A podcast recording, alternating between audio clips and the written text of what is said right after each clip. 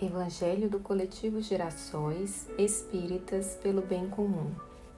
Quinta-feira, 30 de março de 2023. Vibrações pela paz, por governantes e líderes sociais. Tema: O Evangelho segundo o Espiritismo, capítulo 5. Bem-aventurados os aflitos. Instruções dos Espíritos. Provas voluntárias verdadeiro silício, penitência. Item 31. Boa noite a todas, todes e todos. Estamos em mais uma noite de quinta-feira, reunidos para vibrarmos e estudarmos o Evangelho segundo o Espiritismo. Agradeçamos a Deus a força e a luz que Jesus emana sobre nós e a espiritualidade amiga que nos acompanha nessa jornada. Convido agora para que concentremos nossos pensamentos e lembremos da realidade em que nos encontramos em que se encontram as outras irmãs e os outros irmãos que caminham conosco neste plano. Lembremos daqueles e de nós mesmos, necessitados por encontrar a paz, que a paz chegue em nossas, nas suas vidas, lares, locais de trabalho, espaços de convivência. E ao mesmo tempo em que pedimos paz, precisamos vibrar pelos governos. Nossas e nossos representantes, dentro desse sistema político em que vivemos, e que muitas decisões destes representantes levam ao desequilíbrio e ao caos. Que sejam abençoadas as ações de governantes que buscam, mesmo em um sistema predador, amenizar a vida indigna de tantos pequeninos.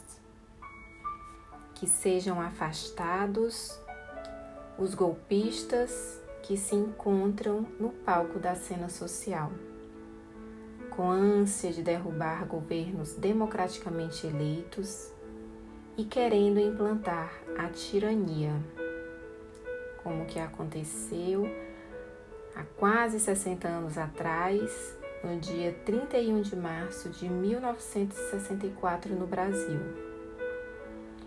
Um dos momentos mais tristes de nossa história recente. Que líderes sociais que se engajam nas missões mais humanitárias sejam fortalecidos e abençoados. Que assim seja. Hoje chegamos à conclusão do capítulo 5, Bem-aventurados os aflitos. E foram muitos os ensinamentos nessa caminhada. Que a leitura, releitura, ressignificação desse texto tenham nos fortalecido e nos inspirado para a caminhada, seguindo o maior ensinamento de nosso Mestre Jesus, o amor e a caridade. Para finalizar, hoje ficamos com a pergunta do item 31. Os que aceitam resignados os sofrimentos por submissão à vontade de Deus e tendo em vista a felicidade futura, não trabalham somente em seu próprio benefício? Poderão tornar seus sofrimentos proveitosos a outrem? Podem esses sofrimentos ser de proveito para outrem, material e moralmente.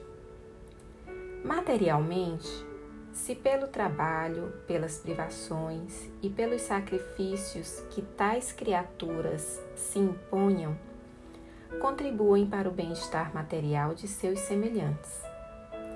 Moralmente, pelo exemplo que elas oferecem de sua submissão à vontade de Deus. Esse exemplo do poder da fé espírita pode induzir os desgraçados à resignação e salvá-los do desespero e de suas consequências funestas para o futuro. Que assim seja. Bom, minhas irmãs e meus irmãos,